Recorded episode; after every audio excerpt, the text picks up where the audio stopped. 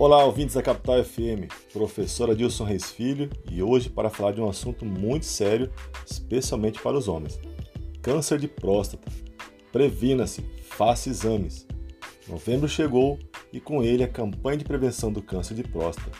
É importante falarmos sobre o tema e alertar que este é o tipo de câncer mais comum entre os homens, sendo responsável pelo óbito de 28,6% dos homens que desenvolvem neoplasias malignas.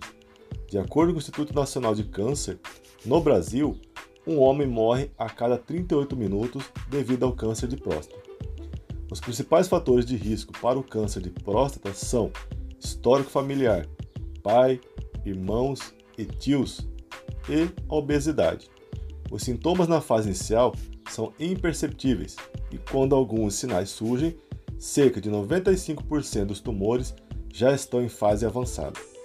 Na fase avançada, os principais sintomas incluem dores a urinar, dor óssea, vontade de urinar com frequência e presença de sangue na urina e ou sêmen.